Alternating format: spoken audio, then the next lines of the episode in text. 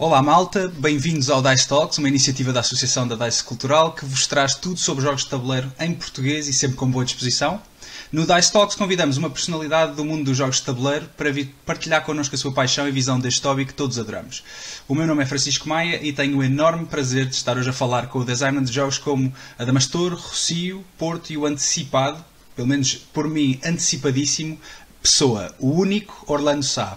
Orlando, obrigado por teres eh, acedido ao nosso convite. Como estás hoje? Obrigado eu pelo convite. Olha, antes de mais, obrigado pelo convite. Um, estou bem, estou bem. Um, Diz-me uma coisa, antes de começarmos, vi que estás aí a beber qualquer coisa que eu não tenho e queria ter. O que é que, que, é que bebes hoje? Uh, hoje estou a beber um, um scotch banal, nada de especial. Normalmente costumo guardar o melhor bourbon para, para quando estou a ler livros de regras, mas uh, durante a semana também não, não posso estar ao luxo de estar sempre a ver bourbon de boa qualidade. Sempre Exato, saía é? caro, imagino. Portanto é uma coisa banalíssima, nada de mais, mas... Então, mas olha, diz-me, hum, como é que tu te introduzirias? Eu já disse que és o designer de vários jogos e quem mais é o Orlando Sá? Uh, bom, acima de tudo é uma pessoa completamente banal, nada de especial. Um, não sei se acredito. Uma pessoa bastante, bastante fechada em casa, não costumo, não, não tenho o hábito de sair muito. Um, sou, sou arquiteto de profissão um, e uh, vivo em Bruxelas, trabalho em Bruxelas. Aliás, foi, foi a minha profissão que me trouxe para, para Bruxelas. Já vivo em Bruxelas desde 2008. Estou uh, casado, casado com a Joana, e tenho dois filhos, o Afonso e a Inês. O Afonso tem 6, a Inês tem, tem 3 anos. Um, e uh, pronto, e há pouco tempo descobri também o prazer de, de, desenhar jogos e agora se calhar sou uma espécie de arquiteto durante o dia, game designer à noite e aos fins de semana. Uma coisa do género, seria assim que eu provavelmente me, me apresentaria. Então, eu vou pegar nisso que me estás a dizer, já falámos sobre isto um bocadinho off-camera, mas uh, já introduziste os teus filhos ao mundo dos jogos? Sim, um, isso foi, foi a primeira coisa que, que eu tentei fazer logo com o Afonso, que, foi, que, é, que é o mais velho. A partir do momento em que me apercebi que ele era capaz de estar sentado numa mesa e não comer as peças, uh, comecei aos poucos a tentar, a tentar introduzir jogos. Um, os jogos da aba, não é? Hum. Uh, aqueles, aqueles primeiros jogos para, para ter, começar a tentar criar um bocado de rotinas de esperar a tua vez para jogar, o que é um turno, estás a perceber essas coisas todas que, que as crianças vão aprendendo à medida que vão jogando, que deu frutos belíssimos, porque as professoras do, do Afonso disseram que, que ele de facto era uma criança que te, conseguia seguir regras, conseguia estar sentado a fazer um trabalho. Portanto, acho que os jogos também, também ajudaram, ajudaram nisso. E, uh, e aos poucos e poucos. Um, ele começa a jogar coisas um bocadinho mais complexas, digamos assim. Começamos também agora a fazer o mesmo com, com a Inês, que é a nossa filha mais nova, ela tem 3 anos. Uh, está a começar a entrar agora na fase em que ela já consegue estar quieta mais do que 5 minutos. E, uh, uh, mas tem um feitio mais dinâmico do que, do que o Afonso. E, por exemplo, nós, eu e o Afonso costumamos jogar o, o Zombie Kids uhum. Evolution e agora estamos a jogar o Zombie Teens Evolution, mas nós temos um token do Zombie Kids Evolution que foi meio comido pela Inês, portanto, porque ela também queria jogar connosco, mas ainda, ainda, não, ainda não percebia bem uh, as coisas. Mas agora já, já não come as peças, portanto já está no. E, e diz-me uma uh, coisa, tu também tinhas falado de um modo especial de jogo que tens uh, com o Afonso. Queres, queres partilhar? Sim, se calhar até pode servir de, de, ajuda a outros pais que queiram uhum. jogar com os filhos. O que eu comecei a fazer foi o Afonso começou a ter, não é? Ele tem a biblioteca de jogos dele, quase todos dava, e começou a olhar para as minhas caixas, não é? Não são poucas, e começou a ter mais interesse pelas minhas caixas de jogos do que dos jogos dele. Uhum. E então começou-me a pedir para jogar aqueles jogos. Só que como é que tu vais uh, a uma criança pequena quando ele te pede para jogar o agrícola, por exemplo, porque quer jogar o agrícola porque gostou da caixa. Então comecei com o Afonso, uh, nos jogos que permitem isso, jogar o modo solo, juntamente com ele, nós os dois, jogarmos o modo solo contra o jogo. Isso permitiu uh, que nós que ele pudesse jogar jogos que ele de facto queria jogar dos meus e começar a perceber conceitos mais complicados, também aqueles jogos que têm texto nas cartas, aquele em que é capaz de ler ou que são em inglês, também ajudar com isso. E aos poucos e poucos, olha, temos, temos jogado jogos como, como Everdell a solo ou o, uh, ou Marvel Champions a solo. É óbvio que, que no final a grande parte das decisões foram feitas uhum. por mim, mas uh, eu dou-lhe também muito espaço de manobra, dizendo o que é que queres fazer? Queres fazer isto? Queres fazer aquilo? Que é para ele também perceber o que causa-consequência. Portanto, é uma coisa que temos feito e tem funcionado bem, porque acabo por me divertir, porque estou a jogar um jogo Uh, interessante, claro. não é? É um desafio e ele está a jogar um jogo de adultos. Sim, assim. é uma espécie de tutorial ao vivo, basicamente, que ele, que ele vai tendo. Sim, é. é muito interessante. Então, mas isso traz-me aqui para uma pergunta que é, e, eu já estava a pensar em fazer esta, esta pergunta, que é, tu introduziste uh, os jogos aos teus filhos bem cedo, que não é a tua situação. Tu começaste a jogar há relativamente, e é um relativamente muito forte, uh, pouco é. tempo. Uh, Falas-me um bocadinho sobre isso? Sim. Opa, um, na verdade, um, eu só comecei a jogar a série, digamos assim, em 2012. Uhum porque até esse período eu, eu lembro de ser pequeno e ter fascínio por jogos de tabuleiro. Tinha um caderninho em que andava e que escrevinhava ideias para jogos. Basicamente eram quase todos jogos de futebol e eram o que nós chamávamos roll and uhum. move, porque, claro, a gente também claro. não conhecia mais, não era? Lançar um dado e marcar gols e não sei o quê. Um, e lembro-me de, de, de, ficar fascinado quando no Natal me davam aqueles jogos da Major essas coisas todas. Só que depois, parei, a partir dos 9 anos, comecei a perder completo interesse nisso e comecei de certa forma a abominar quase a ideia de estar a jogar jogos. Eu lembro, por exemplo, às vezes meus amigos sentávamos a jogar Monopoly e eu jogava completamente contrariado. Já havia ali uma certa aversão. Não é, não é tanto ao jogo em si, era o facto de estar ali imenso uhum. tempo uhum. e não conseguir perceber bem o, o objetivo da coisa, digamos assim, apetecia-me estar a fazer outras coisas e, eh, e já na altura sentava, sentia que aquilo era um bocado injusto para quem estava a perder e era muito divertido para quem estava a ganhar e então nunca, nunca tive grande interesse e o interesse foi, foi decrescendo. Uh, agora lá está, eu acho que já disse isto uma vez, que é se um, em, por exemplo, digamos, em 2010 e falo em 2010 porque, por exemplo, a família da minha mulher sempre jogaram jogos e sempre tiveram jogos, jogavam aqueles clássicos uhum. todos, o Scrabble, o uh, Monopoly, uh, o, tri o, Trivial, todo, todos esses jogos. E lembro muitas vezes no Natal estarem reunidos todos a jogar e eu era o único triste que estava sentado no sofá porque pá, não me apetecia estar a, estar a, estar a jogar jogo. E, e já disse isto uma vez, que é se houvesse uma máquina do tempo e se eu voltasse 10 anos atrás, ou seja, o Orlando de 2020, aparecesse o Orlando de 2010 e lhe dissesse uh, e eu lhe perguntasse o 2010, então como é que vai ser o meu futuro daqui uh, a 10 anos? Se para além das coisas relacionadas com a família e com os filhos que vou ter, ele dissesse, ah, by the way, um, em 2010 vai estar a desenhar, em 2020 vai estar a desenhar jogos de tabuleiro. Eu acho que me caía tudo porque eu diria, este gajo está louco, como é que é possível? Enviaram um gajo errado na, na máquina do tempo, porque tipo, já eu abomino jogos de tabuleiro. Portanto, essa, essa era a uhum. situação. Uhum. O que me fez mudar, de facto, foi que em 2012 um, eu conheci o Seven Wonders. E atenção que eu tinha o Catan em casa, porque cheguei a jogar em casa de uns amigos, pá, mas via aquilo quase como um ato social. E então cheguei a comprar uma cópia do Catan para ter em casa para, é, uhum. para não ter que jogar outra coisa, uhum. estás a perceber? Se tiver que jogar mesmo, pronto, jogo, jogo o Catan. Uh, mas nunca tive essa essa necessidade de jogar, estás, uhum. estás, a perceber? Foi só quando conheci o Seven, o Seven Wonders em 2012 que fiquei completamente enamorado pelo jogo e pelas possibilidades que o jogo dava e a, em 30 minutos conseguia jogar um, um, jogo e tinha feito uma carrada de decisões. Eu na altura nem sequer sabia que eram as decisões que me estavam a deixar interessado naquilo, mas aquela experiência. Então depois fui pesquisar uh, pelo jogo e descobri as expansões e depois descobri o Board Game Geek e depois pronto. É a história. Então, mas é? deixa-me pegar já nessa história. Tu referiste as, as máquinas do tempo e agora o Board Game Geek e, e a minha pergunta é se, tu, se o Orlando de 2021 pudesse voltar a 2012, com que jogo, epá, e qualquer um, qualquer um nessa, nessa timeline, com que jogo é que tu introduzias o Orlando de 2012 a, a este mundo? Uh, precisamente com o mesmo, sabes, uhum. com, com, o Seven Wonders, porque, porque o, que eu, o que eu acho que me fez dar, dar o passo foi uh, eu abri uma loja de jogos aqui perto da nossa casa, aqui no centro de Bruxelas, e eu passei e vi as inúmeras caixas de jogos e pensei, epá, Isto não são 30 versões diferentes de Monopoly, existem mais coisas. Um dia entrei lá só por curiosidade e pensei, bem, vou comprar qualquer coisa. E o tipo, pá, foi muito atencioso e perguntou-me que tipo de coisas é que eu gostava, de temas. E então na altura ele indicou-me o Small World ou o Seven Wonders. Uh, acho que eu ia gostar de qualquer um dos dois, mas depois acabei por trazer o Seven Wonders porque era um bocado mais a minha onda do, de civilizações, uhum. digamos assim.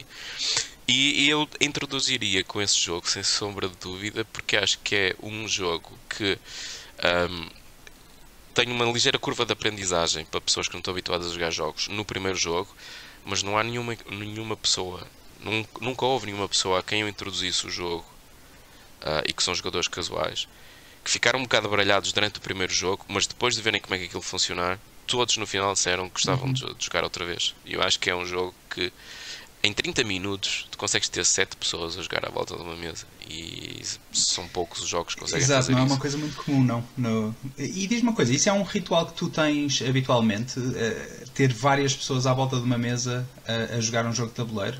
Mesmo hoje em dia, digo. Uh, nem tanto agora, não é? Porque, mas claro. acho que isso é um mal geral por causa da, claro. da pandemia, mas uh, em Portugal, muitas vezes, sim, com, com a família da minha mulher, muitas vezes nós eh, temos, continuamos com esse. Portanto, eles já tinham o hábito de jogar jogos. Uhum.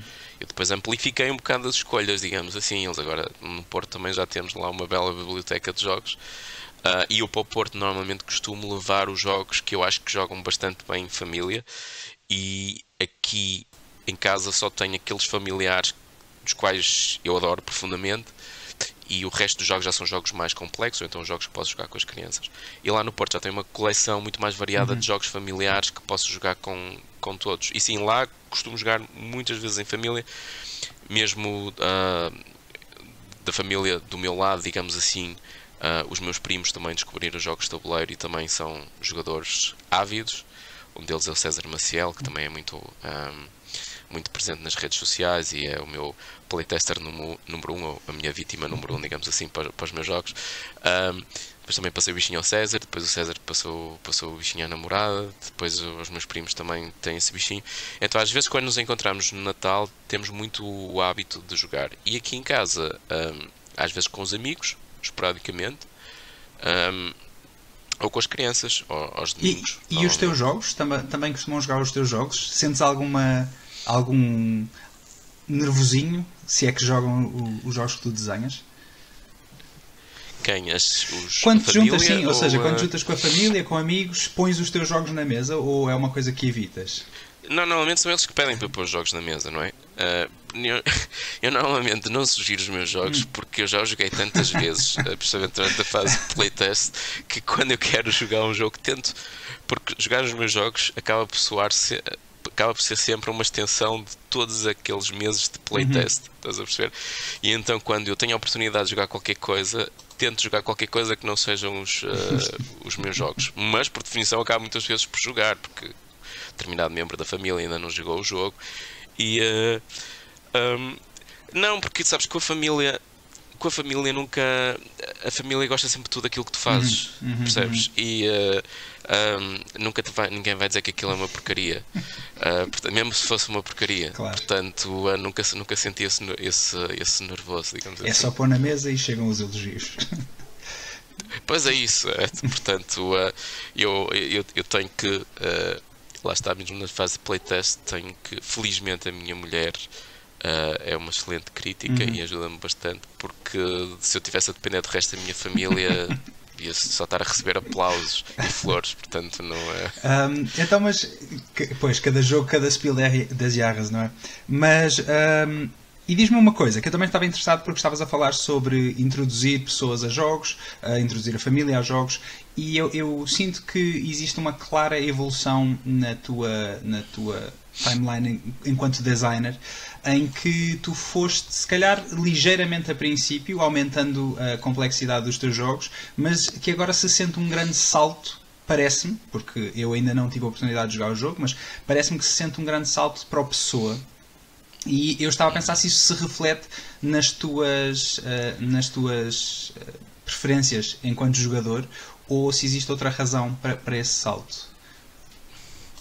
Um Não sei, eu acho que me considero um jogador um bocado omnívoro, estás a ver? Um, gosto um bocado de tudo e basicamente também aquilo que eu, que eu, todos os projetos que eu estou a desenvolver neste momento são todos muito variados, desde jogos familiares a roll and ride, a jogos mais complexos, jogos ainda bastante mais complexos que o Pessoa uh, em si, um, e um, jogos só de cartas. Portanto, eu tenho várias coisas a correr ao mesmo tempo, porque um, é, é, isso que, que, que, me motiva e que me puxa a experimentar diferentes fórmulas. E, e, mas porquê é que eu comecei com jogos familiares? Foi, foi também uma escolha um bocado estratégica, porque um, eu tentei desenhar várias coisas até ter lançado o Adamastor, digamos uhum. assim, e eram coisas muito más. O que é normal, porque quando tu não jogas o suficiente e não tens conhecimento suficiente, um, tu é óbvio que não vais, uh, não vais estar a desenvolver qualquer coisa com qualidade, porque precisas de, de, ter, de ter um bocado de conhecimento da matéria.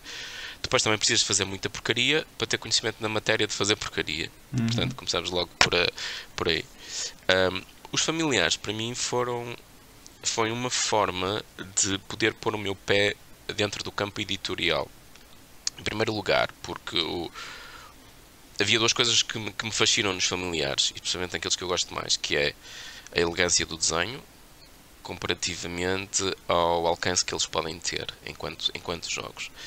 Um, existem familiares que é óbvio que não, não, são elegantes, mas por definição eu gosto de jogos familiares que são elegantes, em que com duas ou três regras o jogo consegue criar ainda algumas decisões interessantes e às vezes a maior parte dessas decisões vem das subtilezas que não fazem parte das regras, digamos assim, mas são coisas que tu descobres à medida que tu vais jogando o, o jogo.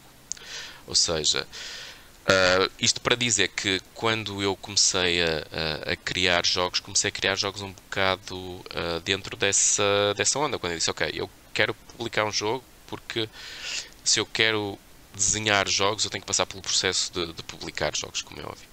Uh, e então a ideia foi dar um bocado também passos seguros e não estar a apresentar uma coisa que fosse uma porcaria a uma editora e queimar todas as pontes a partir dali e depois nunca mais ninguém ia, ia, ia sequer prestar atenção aos meus e-mails quando eu enviasse um pitch novo de um, de um jogo.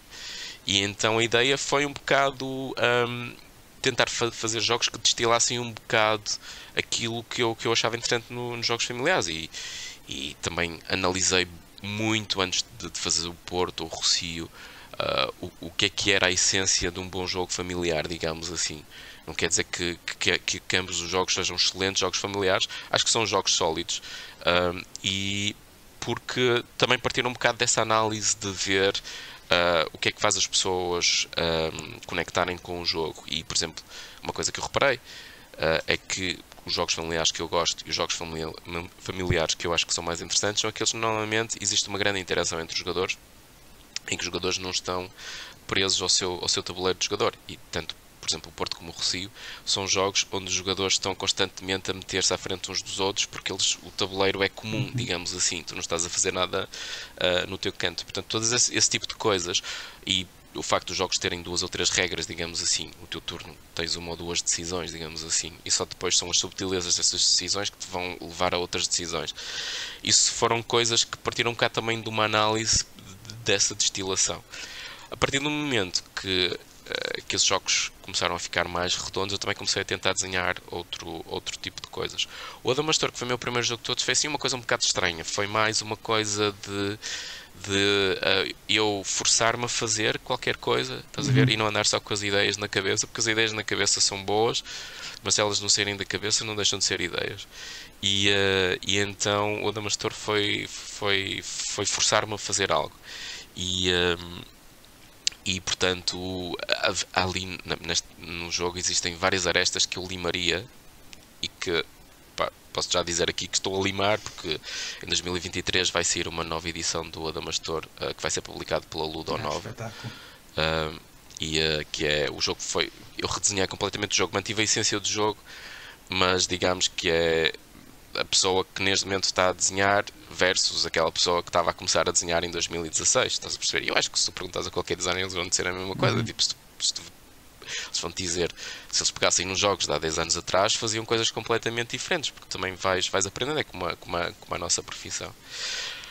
Um, mas eu gosto de jogar um bocado de tudo e, um, e neste momento também estou a desenhar alguns jogos mais complexos. O Pessoa é um jogo de complexidade média, nem sequer lhe chamaria muito complexo, bastante mais complexo que o Porto e o Rocio, mas é um jogo de complexidade média.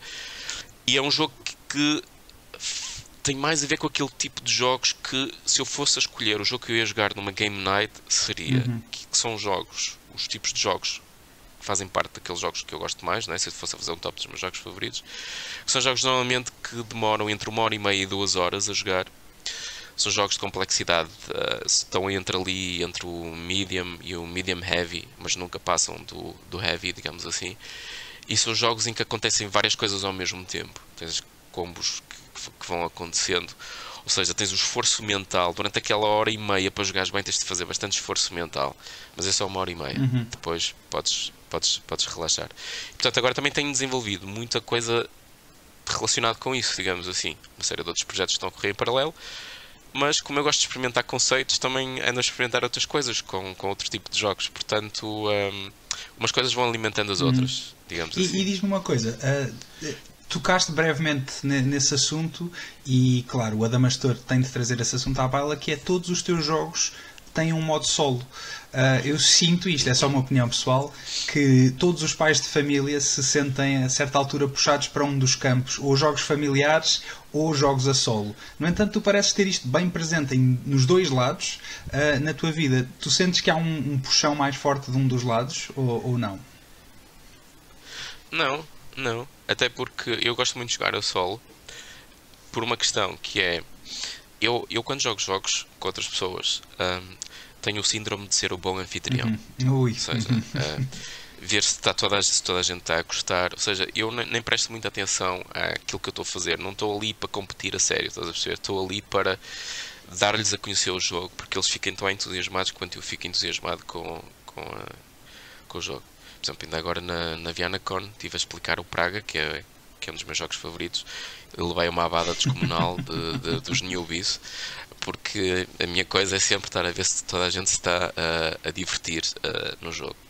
Quando eu jogo a solo, eu aí consigo ter o mais tempo para, para, para me dedicar ao jogo, para perder tempo a pensar nas coisas, porque lá está, quando estou a jogar com outras pessoas, eu também parte daquilo que eu estava a dizer, eu tento que os meus turnos não demorem muito tempo, que é para não estar a deixar os outros esperar. Mas quando eu jogar solo, tenho, tenho o tempo para fazer aquela.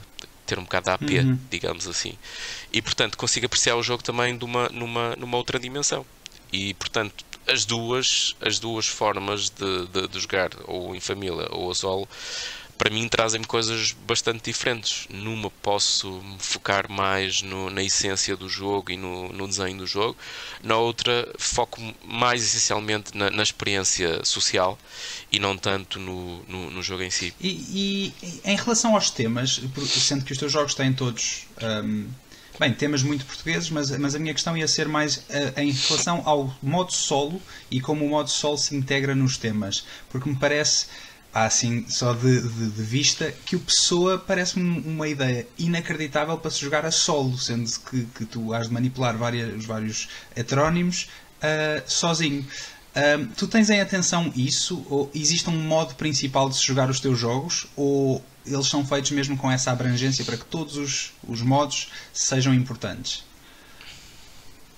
Não, eu tenho muita preocupação que todos os modos sejam importantes. Um eu uh, estou a desenvolver outros projetos de outros jogos em que provavelmente não vão levar modo solo porque o modo solo não, se, não pode ser potencializado, a experiência do jogo ficaria a perder.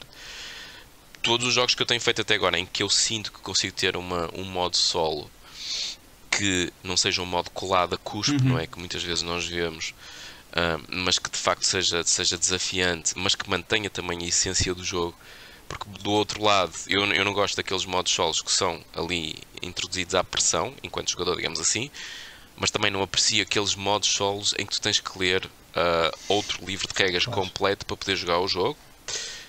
E a experiência ser completamente diferente do, do, do jogo uh, multiplayer. Por exemplo, eu gosto muito dos modos solo da Automa Factory, uhum. que faz os solos para. para porque apesar de ter do site, do, um, dos jogos todos da Stonemaier, porque apesar de, de ser um livro de regras à parte, o jogo solo joga exatamente igual à experiência do jogo multiplayer. E aí eu estou disposto a fazer esse passo. Mas existem, mas quando é um modo solo em que joga de forma diferente, ainda por cima tem um, uma série de regras diferentes, pá, eu aí jogo solo, controlando os jogadores, uh, estás a uhum. perceber, a duas mãos. Okay. Porque eu quero saber qual é a experiência do jogo. E então quando eu estou a desenhar os jogos, tento que a, a dois jogadores funcione bem, tento que a solo funcione bem. E, uh, e, se eu vejo que de facto uma dessas partes não está a funcionar bem, uh, não, não incluo normalmente o, o modo solo. Se achar que ele não está a funcionar bem, não incluo. Um, e, e, portanto, todos os modos solo que eu fiz até hoje, eu estou satisfeito pela forma como, em primeiro lugar, eles simulam a experiência do jogo multiplayer e, uh, e em segundo lugar, uh, são desafiantes, digamos assim. Já fiz várias abordagens, no, no Damastor é um jogo a solo por completo, mas no Porto é é uma espécie de beat your own score, mas se tu não atingires determinados pontos, perdes. E então é tipo um puzzle: tens uh, um determinado número de rondas para fazeres aquele número de pontos, não perdes o jogo.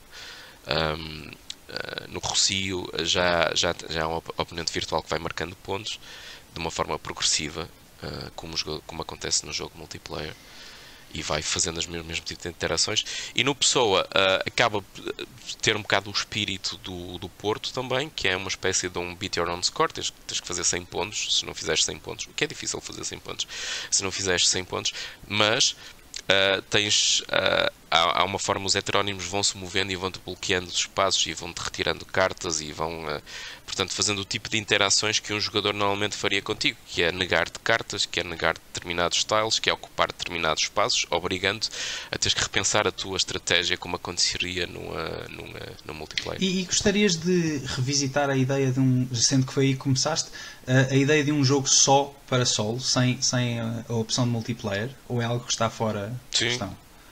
Não, não, é uma coisa que, lá está, fazendo parte do, do diverso leque de experiências que eu, que eu, que eu gosto de, de ter enquanto, enquanto criador, sem sombra de dúvida, que, que, assim como gostaria de fazer mais um ou outro jogo exclusivamente solo, um bocado do Anamastor, e tenho também algumas ideias para outras séries que possam ser baseadas. O Adamastor é não só um jogo solo, como partiu de um jogo em que seria um baralho de 54 uhum. cartas e o jogo seria resumido a 54 cartas.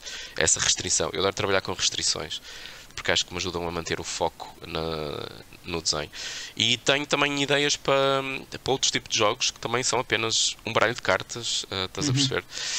Um, assim como também gostaria de desenhar um party game que desse para 99 pessoas. Uh, portanto, um, qualquer uma dessas coisas, desde que representa um desafio intelectual, um, terei o maior gosto em, em, poder ver e desenvolver. Talvez no futuro, talvez no futuro o faça. Uhum. E, e, já, já que estamos no tema do Adam Mastor, aproveito para te perguntar isto, que não é todos os dias que converso com um designer, principalmente do teu gabarito. Um, em, em, relação ao tema, nós, nós temos agora, uh, um, digamos que um novo mundo, um mundo mais sensível no que, toma, no que toca aos costumes, às histórias, e a arte criativa parece ser bastante afetada pela, por essa sensibilidade. E a minha pergunta era se tu sentes uma responsabilidade principalmente. Eu, eu, eu acho que os, te, os, temas dos teus jogos têm sido bastante inócuos em, em neste, nestas uhum. afetações das sensibilidades, mas o Adamastor, por exemplo, é de um período mais con controverso, digamos assim, da nossa uhum. história. Tu sentes que há uma responsabilidade do designer de, de, de se forçar a retratar a história ou simplesmente o designer pode decidir abstrair completamente a história para providenciar uma experiência agradável ou, ou positiva aos jogadores. Qual é que tu sentes ser a, a responsabilidade do designer em relação ao tema? Eu acho que depende do tipo de público a que o, a que o jogo se destina. Em primeiro lugar, eu acho que nós temos a obrigação, hoje em dia, de sermos sensíveis a tudo isso. Uhum. É uma obrigação que nós temos que ter, porque nós, enquanto brancos e privilegiados durante anos e anos, vimos o mundo apenas do nosso ponto de vista. Uh, nunca sentimos na pele as, as desigualdades sociais, Uh, nunca tivemos ninguém na nossa família que foi uh, escravo numa plantação de, de, algodão. Portanto, é normal que nós, europeus brancos, olhemos um bocado para esta um bocado de revolução cultural que, que, vai acontecendo aos poucos, que no fundo não é uma revolução cultural, é tipo um chamar de atenção para há, há pessoas a quem estes assuntos uhum. afetam, mas não afetam hoje, eles não acordaram hoje com estes problemas, são coisas que, que já vêm há séculos atrás. E acho que nós uh, temos que uh, olhar para as coisas não do nosso ponto de vista, mas do ponto e mas tentar nos pôr na pele das pessoas para quem estes assuntos são importantes. Uhum. Nós podemos achar que estes assuntos não são importantes para nós, porque é que, porque é que agora, muita gente, muita gente fica indignada, porque é que agora, todos eles brancos, porque é que agora, hum, porque é que agora porque é que agora nós olhamos para o Porto Rico e fica, anda toda a gente indignada no, no Porto Rico por causa dos colonos. Até há pouco tempo atrás ninguém se chateava com isso. Exatamente. Nenhum de nós se chateava com isso. Porque no, no nosso ambiente cultural isso nunca foi um problema, porque nenhum, nunca nenhum de nós teve um tetravô escravo. No entanto, eu consigo compreender que uma pessoa nos Estados Unidos uh, nas Caraíbas, olhe para aquilo e aquele discozinho preto do, do Porto Rico tenha um peso cultural brutal. E portanto, consigo perceber que essas pessoas digam uh, se calhar é preciso um bocado mais de sensibilidade a, tra a tratar dos temas da, da, da, colonização. Mesma coisa com a escravatura. Nós temos um passado terrível, enquanto portugueses, uh, com, com a escravatura. Uhum. E lá está que é que as pessoas vêm dizer, todos eles brancos, todos eles europeus. Uh, agora não podemos falar dos descobrimentos. Podemos falar dos descobrimentos. Mas se nós vamos tocar em partes dos descobrimentos, em sistemas económicos que foram desenvolvidos com o recurso à escravatura, nós temos a obrigação de retratar isso de certa forma. Um, e, e não esconder isso. Se havia trabalho escravo, devemos representar o trabalho escravo mas devemos tentar perceber a forma como aquele, aquele disco que tu usas no Porto Rico, um, se calhar tu devias ter uma certa penalização de estás a fazer um jogo em que estás a, trabalhar, a usar trabalho escravo. Se calhar, uh, em termos de moralidade ou o que é que seja, os jogos possam ter esse tipo de sistemas que te digam isto é errado, ok? Isto era errado percebes? Um bocado como, por exemplo, um jogo que saiu há pouco tempo, o The Cost, uhum. que está relacionado com a exploração. Uh, Eu acho que ele. Sim. Exato. E eles, de certa forma, eles não escondem o facto de que são pessoas que estão a ser exploradas, mas o jogo graficamente te diz: tu és uma pessoa horrível ou estás a fazer aquilo. Estás a perceber? Tens consciência daquilo que tu estás a fazer. Enquanto, por exemplo, está voltando à há 15 anos atrás, quando foi lançado o Porto Rico, nós olhava para aquilo e, e, tinha, nós, brancos europeus, olhava para aquilo e achava que de facto aquilo uh, era, que era, que, era, que era um escravo. Quer dizer, tu sabias que aquilo era um escravo, uhum. mas nem sequer tinhas pensado no facto que estavas ali a colocar escravos na, naquelas plantações. Agora, o Porto Rico é um jogo para gamers, não é? E portanto, jogos que são direcionados a gamers, eu acho que sim que temos a obrigação hoje em dia de tocar nesses temas se nós formos pegar nesses temas. Uhum. Percebes? Ou então, uh, se queres pegar num tema sobre o período da colonização e se não queres falar sobre escravatura, então não falas sobre o sistema económico. Uhum. E não desenvolves um jogo económico porque a economia estava baseada nisso.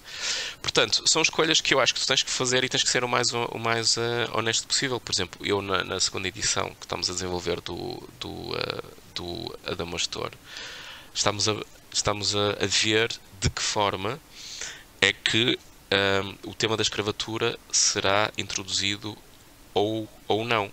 Se o tema da escravatura não for introduzido, nós então já não vamos falar sequer da colonização por parte dos descobrimentos, vamos falar apenas do, da, da descoberta, digamos assim, ou um, introduzir através do modo campanha que estamos a desenvolver neste momento pontos e passagens em que haja um, de uma forma uh, quase como instrutora para as pessoas de que de facto havia sistemas que existiam e que nós potenciamos. Portanto, e não é fácil trabalhar com isso, é, é super complicado, mas não podemos fugir a isso. Mas lá está. Mas depois, se tu fores para um jogo familiar, é óbvio que uh, se tu tens uh, crianças à mesa de 6, 7 anos e estás a fazer um jogo familiar, uh, então tu ficas longe desses temas, não é? Porque, ou então, se tu queres ter essa conversa, tens essa conversa. Mas se não queres ter essa conversa, portanto, não vais desenvolver um claro. jogo em, em, que isso, em que isso esteja lá. Claro, teria de ser um, um jogo dedicadíssimo para, para explicar precisamente a dificuldade dessas situações às crianças, imagino. Um, mas sim, é curioso teres falado de, de, dos discos do Porto Rico, porque eu lembro-me, eu gosto muito dos jogos do Cole Worley e uma das coisas curiosas, ele diz que todo o jogo é um argumento, que estás a dizer qualquer coisa. Uh, no, no jogo dele, o Infamous Traffic, há uns dados pretos que são os missionários. E o objetivo do jogo é introduzir ópio na China. Quando tu percebes que os missionários, os dados pretos, abrem oportunidades de venda de ópio, começas, és obrigado a perceber o que é que isso quer dizer na vida real, a utilização da religião, etc. Mas, mas sim. Exato. Uh, mas sim, muito obrigado por essa opinião. É, é, é Parece-me que é realmente uma coisa que torna-se inevitável nos dias que correm, é pelo menos pensar sobre como é que trabalhamos esses temas no, nos jogos. Um, Orlando, antes de nos despedirmos, gostava de jogar um pequenino jogo contigo. Uh, ainda não temos um claro. nome fixo para este jogo, portanto eu vou-lhe chamar o sobre-sob, em que não há meio termo e tu vais-me dizer se uhum. achas que as coisas que eu digo, muito rapidamente, não é preciso uma grande coisa, mas se as coisas que eu digo se são sobrevalorizadas ou se são subvalorizadas. Certo? E então, por okay. exemplo, a primeira coisa que eu tenho para ti é vídeos de unboxing sobre, a sobre ou subvalorizados? Um, epá, este aí eu ia mesmo para o meio. Não há meio termo, não pode ser. Que, visto, uh, eu diria subvalorizados. E porquê? Uh, porque acho que às vezes são vistos um bocado como os são vídeos que são vistos um bocado como os patinhos feios do, da produção de conteúdo, mas eu dou-me por mim muitas vezes a ver vídeos de unboxing para tentar perceber uh, os componentes que vêm no jogo, a qualidade dos componentes que vêm no jogo, ou às vezes coisas do género, sei lá, ainda há pouco tempo estava a tentar ver e encomendar a, a versão do Concórdia, o Concórdia Venus, uhum. e não tinha a certeza se o mapa principal que vinha na versão base do Concórdia também vinha ali. Então precisei de ver um vídeo de unboxing para tirar as dúvidas. Coisas do género. Portanto, uh, eu uso muitas vezes, às vezes como uma ferramenta para, para me ajudar a, a comprar jogos. Portanto, acho que são subvalorizados. Então, a segunda é uh, edições deluxe dos jogos. Sobrevalorizados. Sobrevalorizados. Uh, eu sou um gajo de cubinhos. Um, e, um, e, e chateia-me profundamente. E eu, consigo, eu percebo porque é que as editoras o fazem. Okay? Não, não, não estou aqui a. Mas, epá, um, é, é demais, demais. E, e, depois fazem disparar o, o, o preço dos jogos, levando-te a crer que tu precisas de todo aquele bling para, para o jogo funcionar na mesa. E, uh, e, e, eu não tenho problema nenhum quanto o que se faça isso. O tenho problema é que já é difícil, já há muitos jogos que são lançados sem uma versão normal, que já são uhum. jogos altamente e extremamente produzidos, que fazem com que o preço de venda comece, comece a deixar de ser acessível uh, a muitas pessoas. E, e depois é difícil justificar comprar um jogo assim, quando sabes que se aquilo fossem cubos, o jogo custaria metade do preço. E se calhar tu às vezes passas em comprar um determinado jogo porque achas que ali está uma série de bling uhum. que era completamente uh, desnecessário. Portanto, sobrevalorizados. A mim, as moedas de metal ninguém mais tira. Lamento imenso. uh... Uh, eu, uso, eu uso os Iron Clays para ah, tudo. Portanto, melhores ainda, melhores ainda. LCGs. Living Card Games. Um, sobrevalorizados. Um, não os jogos em si, mas acho que estamos quase todos a falar da Fantasy Flight Games. Portanto, uh, as expansões uhum.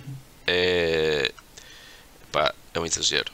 É um exagero e é um, é um percebo que seja também um modelo de negócio, mas eu, por exemplo, eu comecei os LCGs pelo Lord of the Rings, The Card Game, pá, e depois comecei a perder o interesse porque um, das duas uma, um, se tu acompanhas aquilo tens que gastar um balúrdio e se acompanhas aquilo tudo, a certa altura o jogo tornou-se tão complexo, mas tão complexo que eles necessitam de introduzir key, novas keywords e coisas do género em cada baralho novo para manter aquilo fresco, que depois a essência e a beleza uhum. do jogo inicial acaba por se, por se diluir, então a tal elegância começa-se a, a, a, perder em todo lado. A mesma coisa com Marvel Champions também.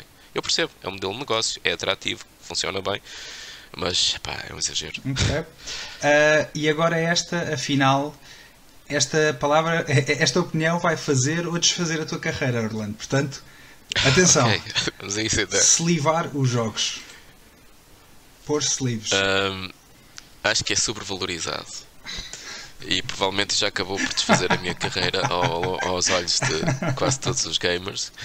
Mas uh, eu posso dizer que eu comecei por slivar bastante. Uhum. Okay? E voltando ao Lord of the Rings, The Card Game foi um dos jogos em que eu gastei balúrdios uh, em, em sleeves para o jogo. Um, eu depois acabei por um, começar a tratar os meus jogos não de uma forma tão sacrossanta, mas como uma coisa que se eles estragar eu posso comprar uma cópia nova. Uhum. A partir daí, um, e a verdade é que quase todos nós, tenho quase a certeza, uh, jogamos muito poucas vezes quase todos os jogos que nós temos nas nossas prateleiras. Portanto, quando nós dizemos pá, tem que se livrar esta cena toda porque senão o jogo pode estragar, se tu me disseres que vais jogar o jogo 30 vezes, pá, eu aí digo-te, devias fazer isso. Agora, se tu vais jogar o jogo uma vez ou duas vezes e provavelmente mais tarde vais vender, pá, não vejo o, uh, a necessidade uhum.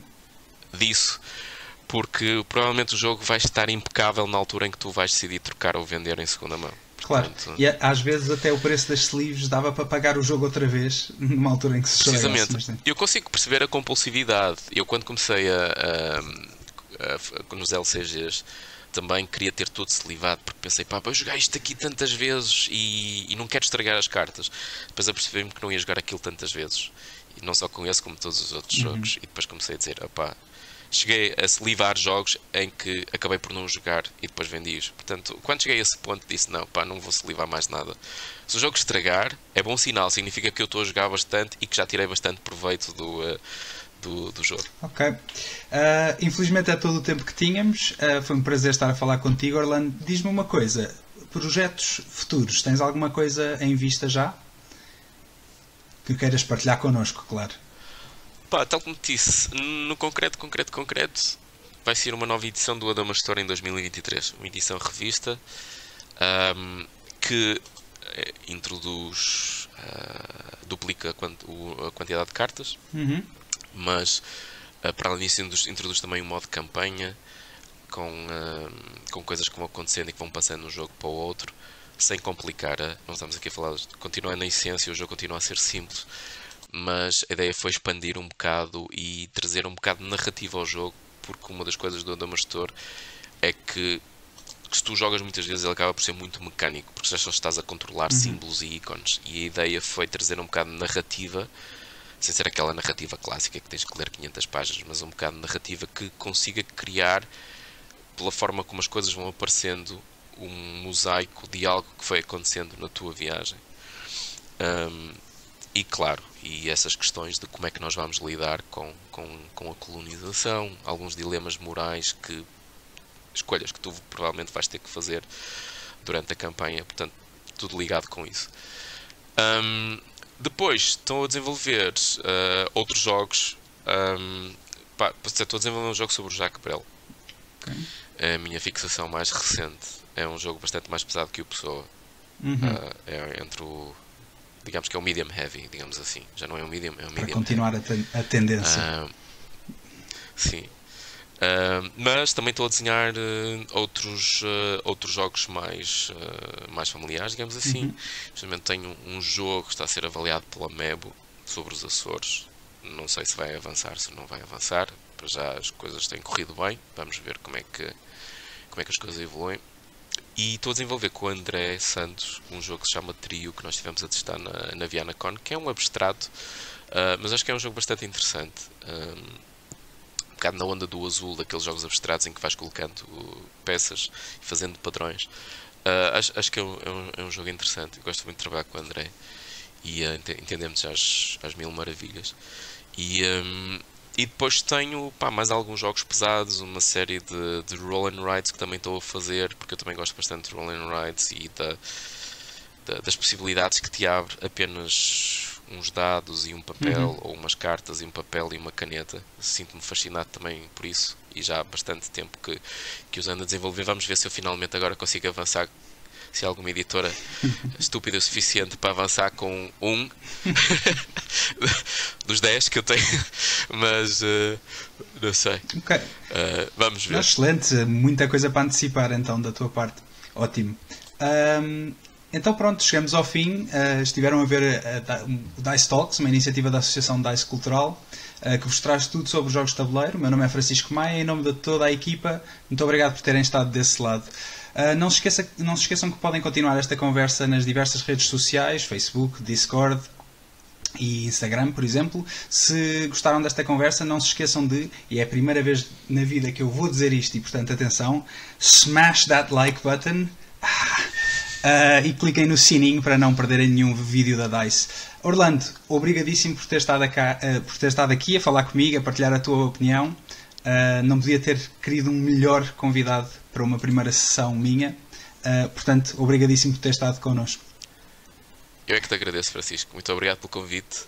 Um, algo que já estávamos à espera há algum tempo, Verdade. já éramos para ter gravado isto há algum tempo, entretanto eu fiquei doente, mas felizmente agora conseguimos. Foi, foi muito interessante. E foi melhor que, que, Acredito que tenha sido melhor do que se tivesse sido na altura até. Mas pronto, muito obrigado, Orlando. Obrigado a todos aí em casa e boas jogatanas. Até uma próxima.